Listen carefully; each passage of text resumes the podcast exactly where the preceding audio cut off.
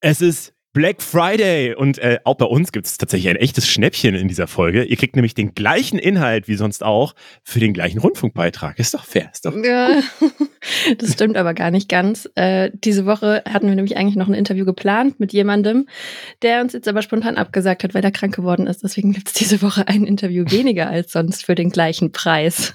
Oh Mann, aber weniger Inhalt für den gleichen Preis ist doch auch quasi ein Schnäppchen. Da müsst ihr weniger hören. Wir haben alle weniger Stress aus der Funkzentrale in Mainz. Das ist, was die Woche wichtig war.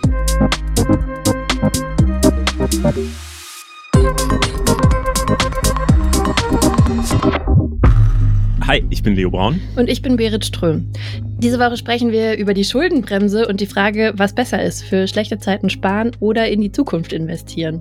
Und damit starten wir in die Folge rein und gucken, was am meisten gegoogelt wurde.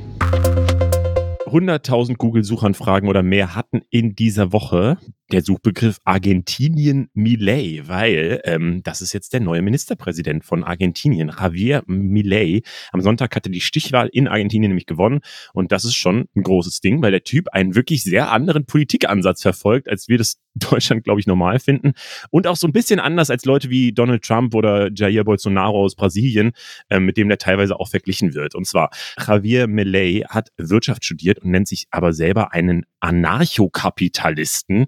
Von seinen Anhängern wird er auch als Kettensägenpräsident bezeichnet, weil er im Wahlkampf oft mit einer laufenden Motorsäge aufgetreten ist. Das ist nämlich eine Metapher für das, was er mit Argentinien vorhat. Grob gesagt will er den Staat zurechtstutzen und dem freien Markt zurückgeben. Er ist nämlich ein sogenannter Libertärer. Wer den Begriff libertär nicht kennt, das ist so eine extreme Form vom Freiheitsgedanken und sagt basically, der Staat soll sich mehr oder weniger aus allem raushalten.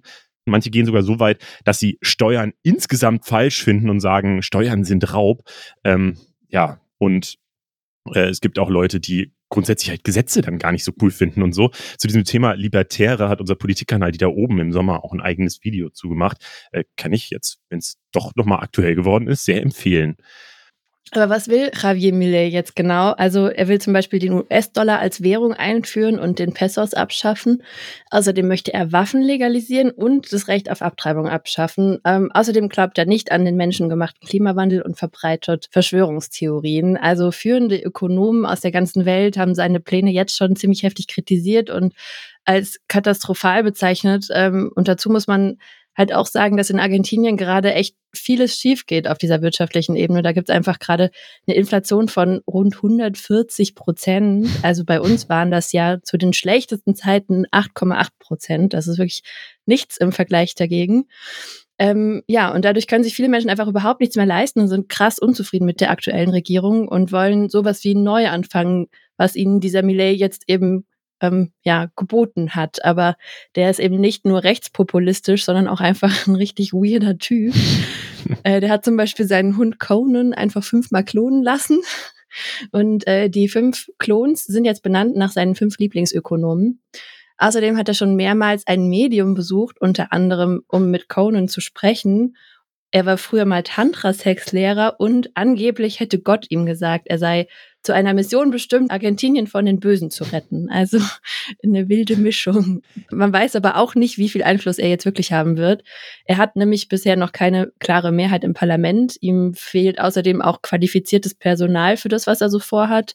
Und die alte Regierungspartei, also die linken Peronisten, die könnten ihm auch jetzt immer noch das Leben ziemlich schwer machen, weil sie einfach über Gewerkschaften, soziale Bewegungen und auch so Parteistrukturen extrem gut organisiert sind und ähm, schon auch immer noch dafür sorgen könnten, äh, das ganze öffentliche Leben einfach durch Streiks lahmzulegen zum Beispiel. Und wir machen weiter mit noch einem Wahlergebnis, äh, nämlich mit den Niederlanden. Der Rechtspopulist Geert Wilders hat am Mittwoch die Parlamentswahlen in den Niederlanden gewonnen. Also seine Partei PVV, das ist die Partei für die Freiheit, hat 37 von 150 Parlamentssitzen erreicht und wird damit die stärkste Kraft in der Volksvertretung. Im Wahlkampf hat Wilders versucht, gemäßigt rüberzukommen, aber im Wahlprogramm von seiner Partei PVV stehen Vorschläge wie zum Beispiel ein Verbot von Moscheen und dem Koran. Er ist gegen den Klimaschutz. Außerdem sollen die NiederländerInnen über den Nexit abstimmen, also den Ausstieg der Niederlande aus den EU. Und in Anlehnung an Trump hat Wilders auch den Slogan Netherlands First zum Beispiel genutzt. Ja, auch hier könnte die Regierungsbildung allerdings schwierig werden. Bisher hat sich nämlich noch kein möglicher Koalitionspartner bereit erklärt, mit Wilders Partei zusammenzuarbeiten. Hm, das wird jetzt, glaube ich, ganz spannend zu gucken, was da genau passiert, weil letztes, letztes Mal hat die Regierungsbildung in den Niederlanden fast ein Jahr gedauert. Also das, das wohl traditionell dauert es ja. etwas länger als hier, äh, was ich schon crazy finde. Aber dieses Wahlergebnis jetzt, ne, das äh, Gerd Wilders da so wirklich so Erdrutsch-siegartig gewonnen hat, sagen manche, war wohl ziemlich überraschend. Nach dem Sieg gab es Proteste in Utrecht und Amsterdam, sind tausende Menschen auf die Straßen gegangen unter dem Motto, ihr seid nicht alleine. Ja, und es ist auch deswegen so überraschend gewesen, weil er jetzt halt schon auch sehr lange einfach in der Politik ist. Über 20 Jahre ist er Politiker, ist auch schon bei vielen Wahlen eben angetreten. Es gab, also ich weiß nicht, es wurde schon vor zehn Jahren diskutiert, oh, es könnte passieren, dass Gerd Wilders irgendwann mal die Wahl gewinnt und es wäre ja voll schlimm und so. Ähm, und deswegen ähm, ja, deswegen überrascht sie, dass es jetzt passiert ist. Und was du schon gesagt hast, so dass er jetzt so milder aufgetreten ist. Es ist ja so ein bisschen der Weg, den Meloni in Italien auch geht, dass sie so ein bisschen, dass sie zwar Postfaschistin ist, aber halt insgesamt milder auftritt. Und deswegen wurde ihm auch, das finde ich ganz lustig, der, der, der Spitzname Gerd Milders. Ich liebe diese Wortspiele. Man muss auch sagen, bei Gerd Wilders, glaub, also die Analysen, die ich gelesen habe, sagen halt auch, ja, es, er hat so islamkritische Thesen, islamfeindliche Thesen kann man es vielleicht auch nennen. Also so das, was klassisch rechtspopulistisch irgendwie ist, aber gleichzeitig äh, hat er auch linkspopulistische Thesen so. Also er hat wohl im Wahlkampf ganz viel über die Pflegen, den Pflegenotstand geredet, über äh, bessere Zahlung für Leute und so weiter. Also jetzt nichts, äh, also er, er, er ist nicht so einfach in eine Schublade, glaube ich, reinzuschieben.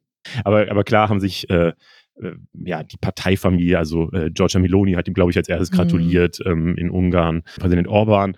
Und äh, auch die AfD freut sich natürlich total, dass er jetzt äh, so stark dasteht. Und das jetzt auch nächstes Jahr ist ja die Europawahl, mhm. eine wichtige Wahl, ähm, wo die AfD und diese ganze Parteifamilie äh, in den verschiedenen europäischen Ländern äh, relativ stark gerade reingeht, wie das aussieht. Ja, auch in Deutschland ist sie ja nach Umfragen zweitstärkste Kraft. Ja, und auch genauso wie in Deutschland gibt es jetzt auch in den Niederlanden die Kritik an der bisher regierenden konservativen Partei VDD, die nämlich versucht hat, sich diese rechtspopulistischen Themen rüberzuziehen, um hm. eben ja WählerInnen ähm, abzuwerben. Ähm, also gerade was die Einwanderungspolitik angeht, wurde das heftig gemacht. Das ist ja ein bisschen ähnlich auch, wie es gerade hier passiert. Und aber auch da hat es nicht funktioniert, weil einfach echt viele WählerInnen ähm, von der VDD an Wilders Partei rübergegangen sind.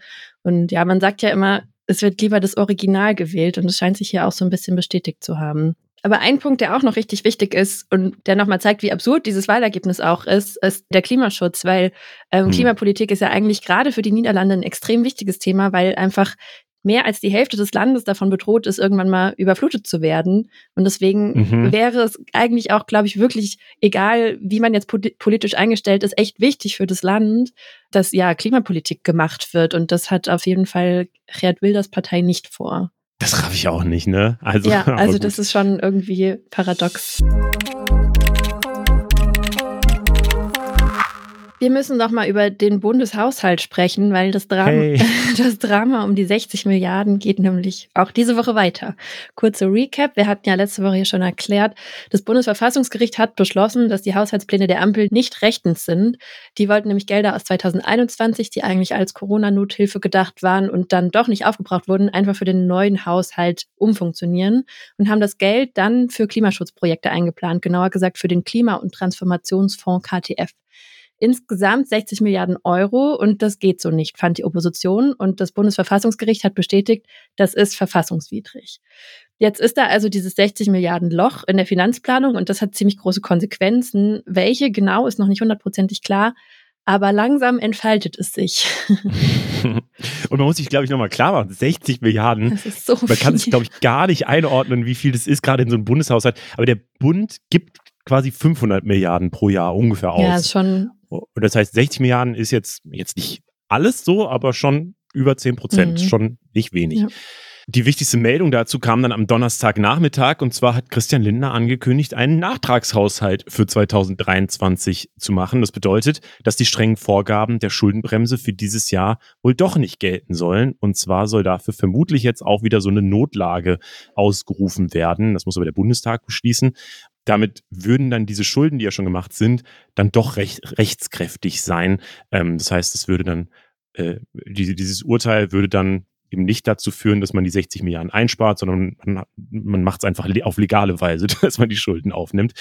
Das Wort Schuldenbremse hat er in seinem Statement nicht gesagt, Christian Lindner, aber es wird schon so als kleines Eingeständnis gewertet, weil er ansonsten ja sehr strenge Sparpolitik fährt und ähm, jetzt eben doch die Schuldenbremse letztlich wieder aussetzt. Das Ganze ist ein komplexes Thema. Am Dienstag hatte Lindner schon eine kurzfristige Haushaltssperre verkündet, also dass die Ministerien erstmal kein neues Geld abrufen können. Das sind jetzt alles irgendwelche schnellen Auswege aus der Situation, die ja eigentlich wirklich kritisch ist. Da sind sich wirklich alle einig, weil Deutschland halt damit einfach das Geld ausgeht und super viel Geld eben fehlt. Auch für 2024 ist das alles noch ziemlich unklar. Also wird da dann wieder eine Notsituation festgestellt, damit man auch da wieder neue Schulden machen kann. Dann würde man sich aber wirklich langsam fragen, was soll diese Schuldenbremse überhaupt? Oder wird es keine Schulden geben? Das will ja Christian Lindner. Dann ist aber die Frage, wie soll das funktionieren? Steuererhöhungen, also dass es mehr Geld äh, für den Bund gibt, äh, wird ja auch ausgeschlossen. Und das heißt, dann muss irgendwo kräftig gespart werden. Ja, und damit stellt sich einfach eine ziemlich fundamentale Frage, nämlich funktioniert die Schuldenbremse überhaupt oder behindert die uns eigentlich mehr, als sie uns nützt? Das ist äh, eine Grundsatzdiskussion, die auch jetzt wieder entfacht ist. Vor allem von der SPD und den Grünen kommt viel Kritik an der Schuldenbremse. Die sagen, dass diese Bremse einfach viel zu starr wäre und eben auch wichtige Investitionen für die Zukunft verhindern würde. Ja, also lieber für schlechte Zeiten sparen oder Geld in die Zukunft investieren, ist die Frage, die dahinter liegt. Und das haben wir einfach Marcel Fratscher, den Präsidenten vom Deutschen Institut für Wirtschaftsforschung, gefragt. Zur Transparenz aber nochmal ganz kurz. Wir haben das Interview am Donnerstagmittag aufgezeichnet, ganz kurz bevor die Meldung zum Nachtragshaushalt reinkam. Hi, Herr Fratscher. Hallo in die Hallo. Runde. Äh, wenn ich das richtig sehe, dann gibt es ja diese zwei Seiten. Ne? Die einen, die sagen, die Schuldenbremse ist wichtig, damit Deutschland nicht immer mehr Schulden aufbaut. Der Bund äh, muss ja jetzt schon jedes Jahr super viel Geld dafür zahlen, dass eben die Zinsen für die Schulden abbezahlt werden. Und äh, es wird dann auch immer damit argumentiert, dass man den nachfolgenden Generationen nicht einen riesen Schuldenberg eben äh, auftürmen möchte. Und die andere Seite sagt eben, Schulden machen heißt ja halt, Geld zu investieren in Infrastrukturbildung, soziales Klimaschutz und so weiter. Das heißt, es bringt dem Land richtig viel und damit kriegt man das Geld dann quasi wieder zurück und man baut sich halt ein schönes Land auf. Ähm, welche dieser beiden Seiten hat denn recht? Was sagt denn die Wissenschaft dazu? Ich würde sagen, der, das zweite Argument ist das bessere, aber nicht ausschließlich. Und ähm, ich glaube, zwei Punkte sind wichtig. Einmal ähm, muss man immer fragen, wofür macht jemand Schulden? Das betrifft mhm. ja nicht nur einen Staat, das betrifft ja auch einen Mensch. Ne? Also wenn ich Sie jetzt fragen würde, wie viel Schulden haben Sie? Und Sie sagen mir, ah, ich habe 100.000 Euro Schulden, würde ich sagen, wow, das ist ja eine Menge Schulden. Aber ist das jetzt gut oder schlecht? Ist das besorgniserregend oder nicht? Hängt davon ab. Also meine zweite Frage wäre, wofür machen Sie diese Schulden? Und wenn Sie mir jetzt sagen, ja, ich war hier im Casino, habe das Geld verzockt, würde ich sagen, ja, ich hoffe, Sie haben eine schöne Zeit gehabt, aber Sie haben jetzt ein Problem, die 100 Euro, 100.000 Euro zurückzuzahlen. Wenn Sie mir aber sagen, äh, nee, ich habe äh, mir davon äh, eine Wohnung gekauft, ein Eigenheim, schon vor fünf Jahren, hat schon 30 Prozent an, an äh, an Wert gewonnen und ne, Zinsen sind niedrig, dann würde ich sagen, super Entscheidung, super Schuld, richtig gut gemacht, herzlichen Glückwunsch. Und ähm, das Gleiche gilt für den Staat. Ähm, ne, also wofür gibt der Staat das Geld aus? Und ähm, Sie haben es ja eben gesagt, wenn der Staat beispielsweise ein Euro für Bildung ausgibt, dann ist es richtig gut investiertes Geld.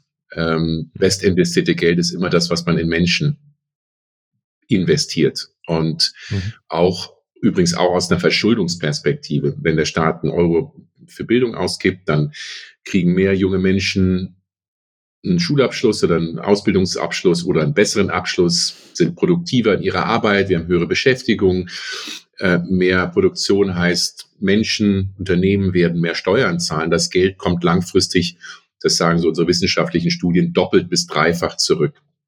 Mhm. Jetzt gibt's aber einen zweiten Aspekt und ähm, der ist auch nicht ganz unwichtig. Natürlich kann man nicht unbegrenzt viel Schulden aufnehmen, weil irgendwann sagt, sagen die, die ihnen das Geld leihen, sagen ja, also Moment mal, also schön und gut, dass sie da eine tolle Wohnung gekauft haben, aber jetzt zwei Millionen Euro leihen wir ihnen nicht, weil äh, das ist einfach zu viel und da ist das Risiko, wenn sie jetzt zahlungsunfähig sind, das ist einfach zu viel Schulden. Und ähm, es gibt also Länder, ne? also Griechenland ist in diese Situation vor 10, 12 Jahren gekommen, dass sie einfach so viel Staatsschulden hatten, dass keiner denen mehr Geld geliehen hat. Und da muss man auch ehrlich sagen, da von Deutschland ist davon meilenweit entfernt. Es gibt kaum ein großes Industrieland, wo die Staatsschulden geringer sind. Und ähm, mhm. aus der Perspektive würde ich sagen, ja, ist schon gut, dass man sich äh, Regeln setzt und die Verschuldung begrenzt. Aber das Wichtige ist immer die Frage, wofür gibt der Staat Geld aus? Mhm, aber das heißt, die Schuldenbremse, so wie sie jetzt definiert ist, ist eigentlich zu streng oder was höre ich da raus? Weil, wie es jetzt ja auch das Verfassungsgericht geurteilt hat, ähm, sagt es ja eben, man müsste jetzt eine Notlage irgendwie ähm, erklären, damit man überhaupt wieder neue Schulden äh, in so einem größeren Maße aufnehmen kann. Ja, und die bräuchten wir ja eigentlich, um eben, weiß weiß ich, äh, Inflation zu bekämpfen, um äh, die Wirtschaft hier äh, klimaschutzmäßig umzubauen und so. Und das funktioniert ja nicht mit dieser Schuldenbremse. Also ist die zu streng? Auch da wieder zwei Punkte. Einmal, ähm, die Schuldenbremse ist in dem Sinne zu streng, weil sie blind ist, wofür der Staat das Geld ausgibt. Also genau das Beispiel eben. Gibt der Staat das für Investitionen oder für Konsum aus? Es macht einen entscheidenden Unterschied und die Schuldenbremse unterscheidet da nicht. Also daher ist sie nicht klug. Eine Schuldenbremse, die sinnvoll ist, muss das unterscheiden. Wenn sie es nicht macht, dann wird die Politik sie ignorieren. Und das ist genau passiert, was die, diese Bundesregierung gemacht hat, die vorherige auch schon und übrigens auch Landesregierung. Also das ist kein Thema hier, die Ampel ne, verbockt das, sondern mhm. das machen auch die Landesregierung jeglicher politischer Couleur, also auch CDU-geführte Landesregierung. Der zweite Punkt, und da gebe ich dem Bundesverfassungsgericht aus Sicht eines Wirtschaftswissenschaftlers durchaus recht. Ähm, das, was die Bundesregierung gemacht hat, ist nicht in Ordnung. Die Schuldenbremse sagt, ähm, in normalen Zeiten darf man sich praktisch, darf der Staat sich praktisch nicht neu zusätzlich verschulden.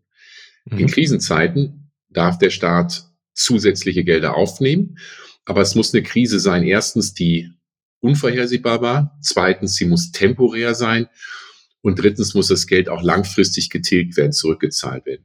Und das, was die Bundesregierung gemacht hat, ist, sie nimmt Geld auf oder sie verschiebt Geld jetzt aus der Corona-Pandemie und nutzt es für wirtschaftliche Transformation und zur Bekämpfung der Klimakrise.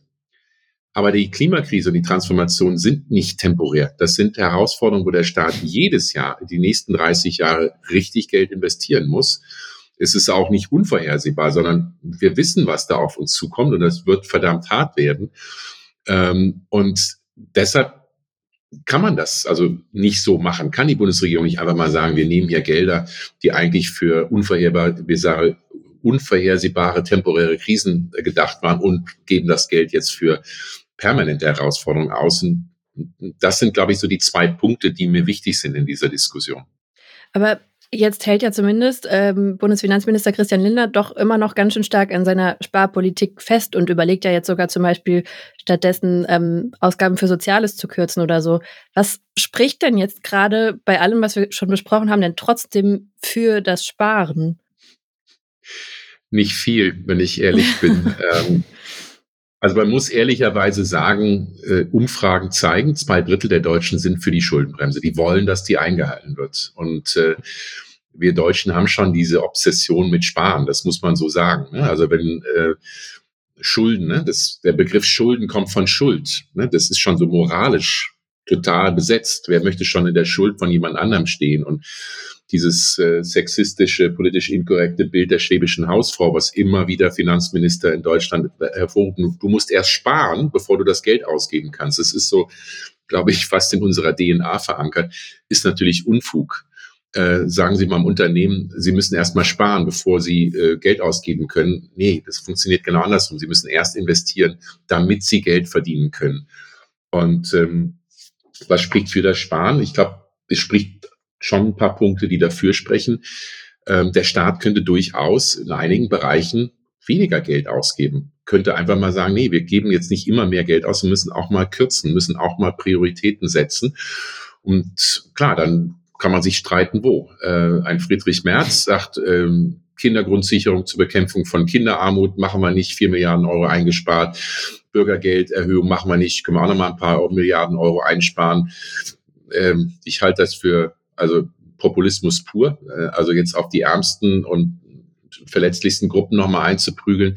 Aber es gibt viele Bereiche. Und ein Beispiel sind Steuerprivilegien, Dienstwagenprivileg, meistens Besserverdiener, äh, sind dreieinhalb Milliarden Euro letztlich an Subventionen, ähm, was es den Staat kostet, äh, da äh, ne, die Leute zu, zu privilegieren, die einen guten Job bei einer, guten Firma haben, die, die dann nochmal Dienstwagen geben. Äh, privilegierte Behandlung von Flugbenzin äh, ist deutlich günstiger als jemand, der an der Tankstelle tanken muss. Da ist deutlich mehr Steuern drauf. Erbschaftssteuern, manche große Erbschaften, meisten großen Erbschaften gehen komplett steuerfrei weg.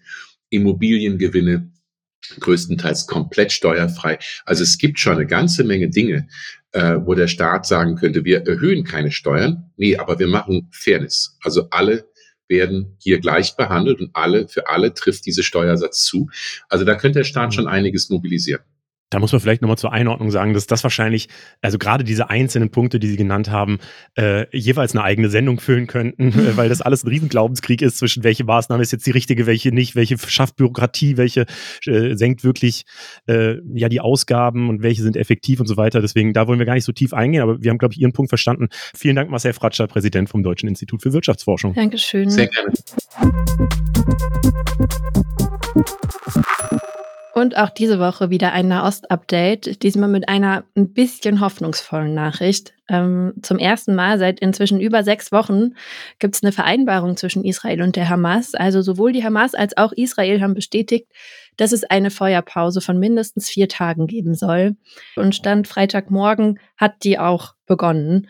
Also während dieser Feuerpause sollen Geiseln aus dem Gazastreifen gegen in Israel inhaftierte palästinensische Gefangene ausgetauscht werden. Laut Benjamin Netanyahu sollen über die ersten vier Tage 50 Geiseln freikommen, jeden Tag mindestens zehn. Und der Tausch könnte auch weiter fortgesetzt werden, wenn täglich weiter zehn Geiseln freigelassen werden. Diese Feuerpause solle aber maximal zehn Tage dauern. Also für zehn Geiseln sollen jeweils 30 palästinensische Gefangene freigelassen werden. Und von diesen Geiseln sollen zunächst Frauen und Kinder freigelassen werden. Bei den palästinensischen Gefangenen handelt es sich laut der Times of Israel wohl hauptsächlich um junge Männer bis 18 Jahre. Das israelische Justizministerium hat eine Liste veröffentlicht. Darauf stehen Mitglieder von der Hamas, dem islamischen Dschihad, der Fatah und der Volksfront für die Befreiung Palästinas. Und ja, ursprünglich sollte diese Feuerpause und der Gefangenenaustausch am Donnerstag beginnen. Laut israelischen Medien gab es aber Unklarheiten auf diesen Listen, auf denen eben diese Namen der Geiseln Preise entstehen. Und das hat dann nochmal für Verzögerungen gesorgt. Der Beginn wurde deswegen jetzt eben auf heute, Freitag früh verschoben und ist tatsächlich auch nach jetzigem Stand zumindest in Kraft getreten. Und man guckt jetzt eben, ob die, ob die, ob das wirklich eingehalten wird. Mehr können wir dazu leider nicht sagen, weil wir eben hier Freitagmorgen aufzeichnen. Ja, in der Zeit sollen laut Katar dann auch eine größere Zahl von Hilfskonvois in den Gazastreifen reingelassen werden können und auch noch mehr Treibstoff geliefert werden. Das ist vielleicht noch wichtig zu sagen. Es wird aber jetzt natürlich auf der einen Seite befürchtet, dass die Hamas die Zeit nutzen, um sich neu aufzustellen. Und auf der anderen Seite gehen aber viele davon aus, dass natürlich auch die israelische Armee äh, diese Zeit nutzen wird, um genauere Pläne zu schmieden, weil die ja inzwischen den Norden vom Gazastreifen schon größtenteils eingenommen haben und sich dann jetzt ähm, auf den Süden vorbereiten könnten, eventuell. Aber selbst wenn die Feuerpause zehn Tage lang dauern würde, wären immer noch rund 140 Geiseln in Gaza.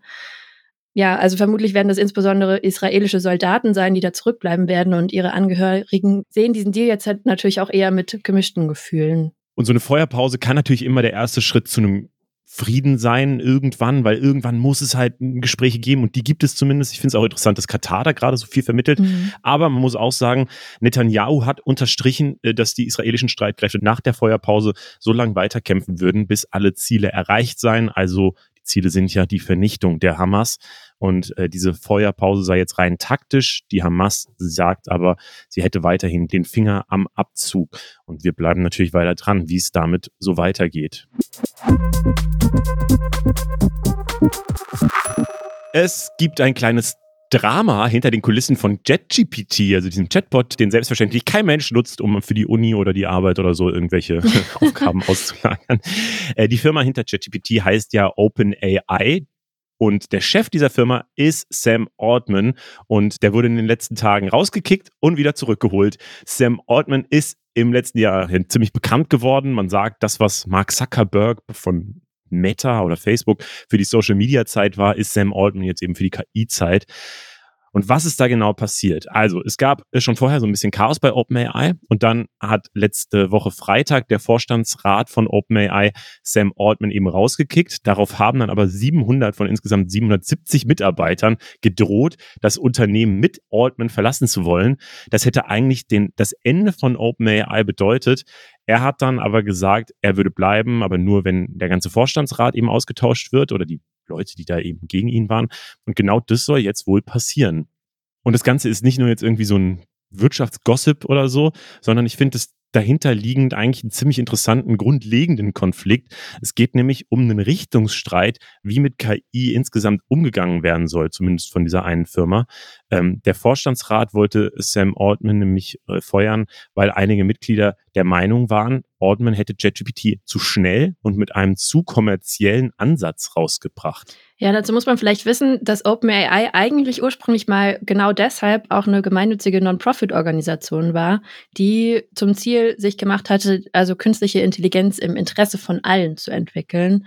Aber das kostet halt einfach trotzdem eine Menge Geld. Und um dann Investoren zu finden und auch ihre Projekte zu finanzieren, wurde doch noch eine kommerzielle Tochtergesellschaft gegründet. Ähm, und da war dann Altman an der Spitze. Und es gab einen ziemlich großen Investor, nämlich Microsoft, was ja dann doch wieder auch ein gewinnorientiertes Unternehmen ist.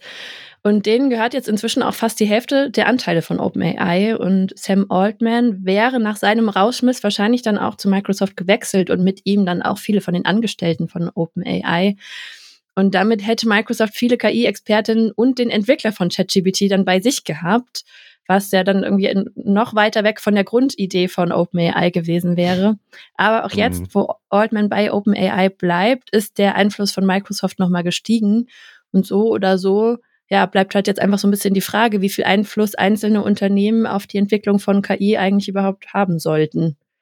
Ja, und wo das alles hinführt, ne? Weil ich finde es schon gerade so ein, also dieses Thema äh, künstliche Intelligenz, ich glaube, viele haben da auch einfach Sorge davor, wie das so weitergeht. Einerseits natürlich so diese moralischen oder diese Fragen nach wer werden die unsere Jobs übernehmen und wie sieht eigentlich eine Gesellschaft aus mit KI? So wie es jetzt ist, ist ja eigentlich doch ganz schön, dass man halt so im Chatbot, keine Ahnung, sagen kann, dass er die Mail formulieren soll, damit sie schön klingt oder so. Ähm, und äh, dann nimmt es eben solche Aufgaben ab. Aber es kann ja halt dazu führen, dass wirklich äh, ja viele Jobs eben verloren gehen und man weiß eben nicht genau, ob dann neue nachwachsen, sagen manche, oder ob dadurch wirklich äh, einfach weniger Arbeit da ist. Ähm, na, und es geht ja noch weiter. Also KI kann ja noch mehr als nur Jobs ja, genau. übernehmen. Genau, da geht's halt direkt, dann, dann fallen einem sofort diese ganzen Science-Fiction-Filme ein, mhm. wo die. KI irgendwie anfängt, die Menschheit zu zerstören oder sonst irgendwas. Und gerade wenn man sowas im Hinterkopf hat, finde ich so ein bisschen, also fände ich es schon schön, wenn ich einfach irgendwelche Firmenbosse, die halt ein kapitalistisches Interesse haben, Geldvermehrung und sonst irgendwas, ähm, da so am, am Abzug stehen und alle Regeln selbst definieren, sondern da fände ich es schon, also so gemeinnützige Organisation klingt für mich schon irgendwie schöner. und noch schöner wäre es eigentlich, wenn es einfach eine starke Regulierung von der Politik gibt, die halt ähm, nicht hinterher, wenn irgendwas schiefgegangen ist, nochmal irgendwie Regeln aufsetzt, sondern vielleicht vorher so ein paar Regeln definiert, damit eben nicht Unternehmen ja super viel Macht letztlich anhäufen durch solche Tools, die sie da eben produzieren und ähm, die dann eben ja eben auch wirklich viel Einfluss auf die Menschheit haben können. Ja, das wirkt auch auf mich eher so mittelvertrauenserweckend. Aber was man vielleicht auch nochmal sagen kann, zwei Punkte, weil wir einfach gefühlt hier in diesem Jahr, ich glaube, das war das Jahr der KI und das Jahr von ChatGPT, wir haben schon so viele Interviews Voll. zu diesem Thema geführt. Und es gibt natürlich ganz viele andere KI-Tools, also tatsächlich auch diese ganzen Bild-Tools und so weiter, die mhm. ja auch einfach für Probleme sorgen, ja. zu erkennen, hat, haben die Personen das jetzt wirklich gesagt oder ist das Video gefaked, sind die Bilder alle echt und so, das sind ja schon alles äh, Themen, die dieses Jahr so richtig krass aufgekommen sind. Voll, aber also zwei Sachen sind mir da trotzdem auch noch hängen geblieben, die vielleicht ein bisschen ähm, optimistischer stimmen könnten. Also zum einen haben wir mal über die Zukunft von Arbeit gesprochen und da ging es darum, also um Fachkräftemangel und dass ChatGPT da schon auch eine wichtige Rolle spielen könnte, die vielleicht gar keine schlechte in dem Sinne ist, wenn dort Jobs übernommen werden können. Also Voll. das ist die eine Sache. Und wenn da jetzt mehr Geld reinfließt, könnte man ja auch einfach die Hoffnung haben, dass es ein besser entwickeltes Tool wird.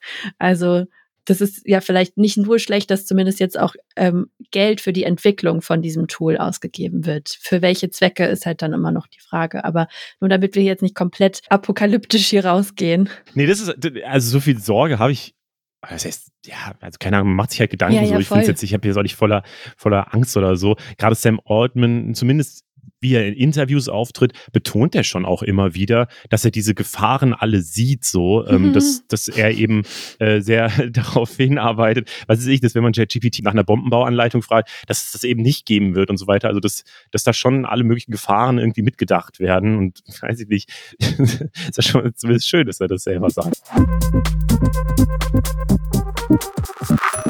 Das beste Restaurant der Welt ist ausgezeichnet worden und es ist im Schwarzwald. Genauer gesagt ist es die Schwarzwaldstube in Bayersbronn. Das sagt zumindest das Feinschmecker-Ranking La Liste. Mhm. Sagt man das so französisch? Ja. La Liste. Äh, das ist ein französisches Ra- Ranking, das ich noch nie gehört hatte vorher, aber das eben äh, so ein Ranking ausgibt der besten Restaurants der Welt. Und äh, ja, da steht eben ganz oben jetzt dieses äh, Restaurant in, im Schwarzwald. Und äh, das, die sind auch nicht die einzigen, die das halt ganz toll ansehen, sondern es hat auch alle drei Michelin-Sterne und so weiter. Also scheint da ganz lecker zu sein. Ähm, aber weißt du, warum ich das erwähne hier überhaupt? Das ist jetzt nicht die größte Meldung der Welt. Weil du ein Feinschmecker bist. Absolut, nein. Nee, ich war, ich war leider noch nie in einem Sternenrestaurant, also ich kann es selber nicht bewerten. Aber ähm, ich habe ja ein Volontariat im SWR gemacht, Ach ne, im so, stimmt. Schwarzwald, ja. Hm. Ja, und es war, da muss man immer so ein äh, Assessment Center, also so ein dreitägig da irgendwie äh, hinkommen und dann so ein Mhm. Quiz machen, ein Frageding und, und so lauter praktische Übungen und so. Und eine der Fragen in meinem Test war, nennen Sie den Ort im Schwarzwald, wo so viele Sternrestaurants drin sind oder so. Weil es gibt da zwei Restaurants mit drei Sternen und das ist halt super selten. Ne? Es gibt insgesamt super wenige Mhm. Drei-Sterne-Restaurants. Ähm, und dann gab es noch eins mit zwei Sternen. Das war, damit gab es acht Sterne in, in einem Dorf von 15.000 Einwohnern. Und das ist wohl die höchste Sterne, Michelin-Sterne-Dichte der Welt oder keine Ahnung. Also es ist irgendwie so extrem außergewöhnlich. Also dass es, ja, dass, dass so viele Edelrestaurants eben auf einer Stelle sind. Und ähm, das wollte ich einfach, damit diese Schmach, weil ich habe natürlich noch nie davon gehört gehabt, dass es Bayersbronn gibt und äh, dass es da so viele Sterne-Restaurants gibt und so. Äh, deswegen wusste ich diese Frage, also konnte ich diese Frage nicht beantworten. Ich möchte einfach, dass jeder, der entweder in so einen Test kommt oder in einer Quizshow oder so irgendwie mega viel Geld gewinnen kann, mit der, mit der Information, dass in Bayersbronn viele Sterne-Restaurants sind, äh, möchte ich euch versorgen. Aber warum ausgerechnet da? Weißt du das? Nee. Keine Ahnung, das ist, glaube ich, Zufall, oder? Das dann, wenn dann so. Haben die sich Also- gegenseitig angesteckt mit den Sternen? Ja, entweder das oder ich überlege gerade, vielleicht ist der eine, vielleicht ist das eine auch schon so ein langes Edel, Edelrestaurant und dann hat der eine da äh, Ausbildung oder sowas gemacht und hat dann nebendran ein Restaurant aufgemacht oder so. Das wäre eine schöne Geschichte, finde ich, dass die sich so gegenseitig hochgezogen haben. Ich habe auch Bilder von dem Essen dort gesehen und es waren sehr große Teller mit sehr kleinen Portionen.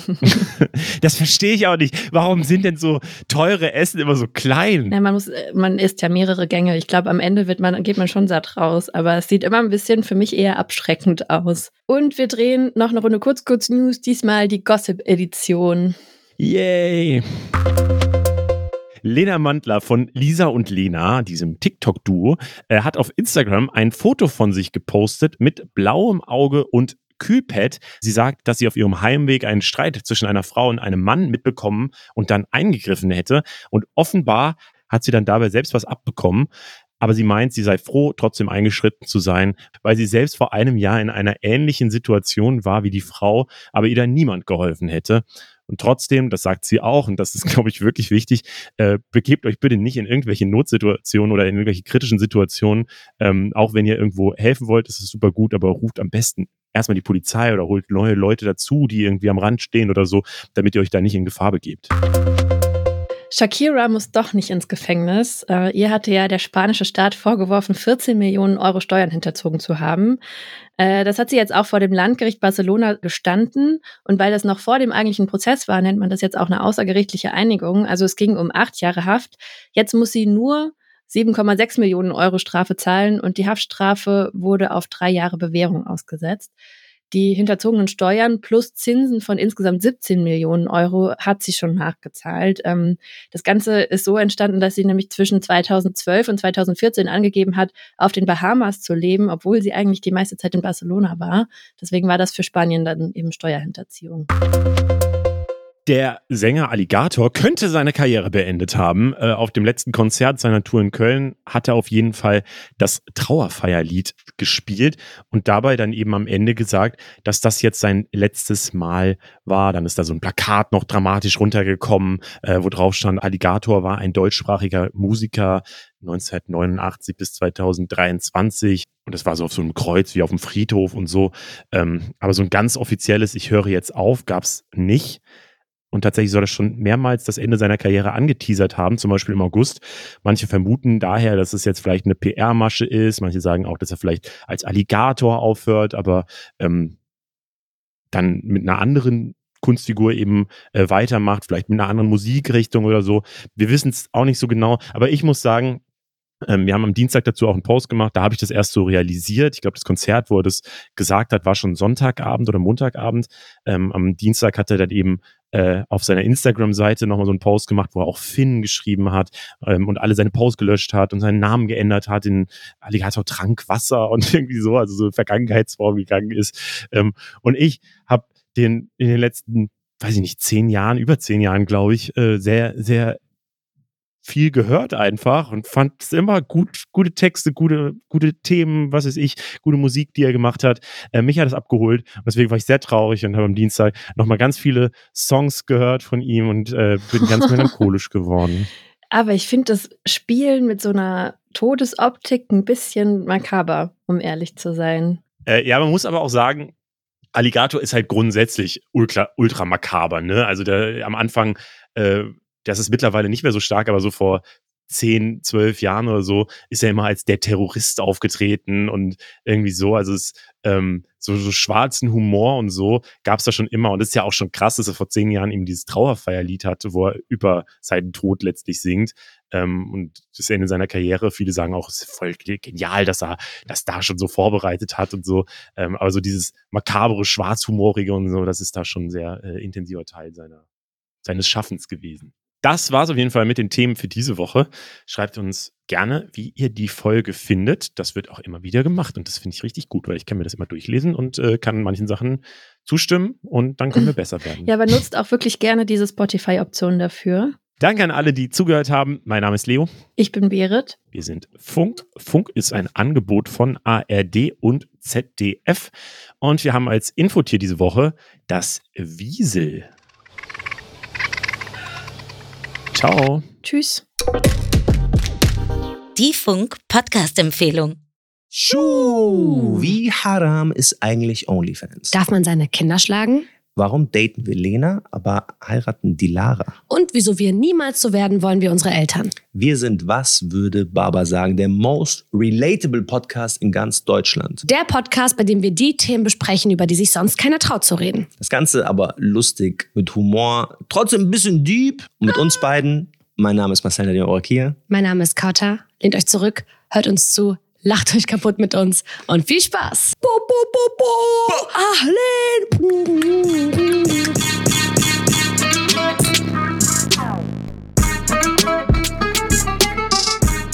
Also hört rein, überall wo es Podcasts gibt. Folgt uns auf TikTok unter Baba Podcast, folgt uns auf Instagram www.bs Podcast. Was würde Baba sagen? Ein Podcast von Funk, von ARD und ZDF. Total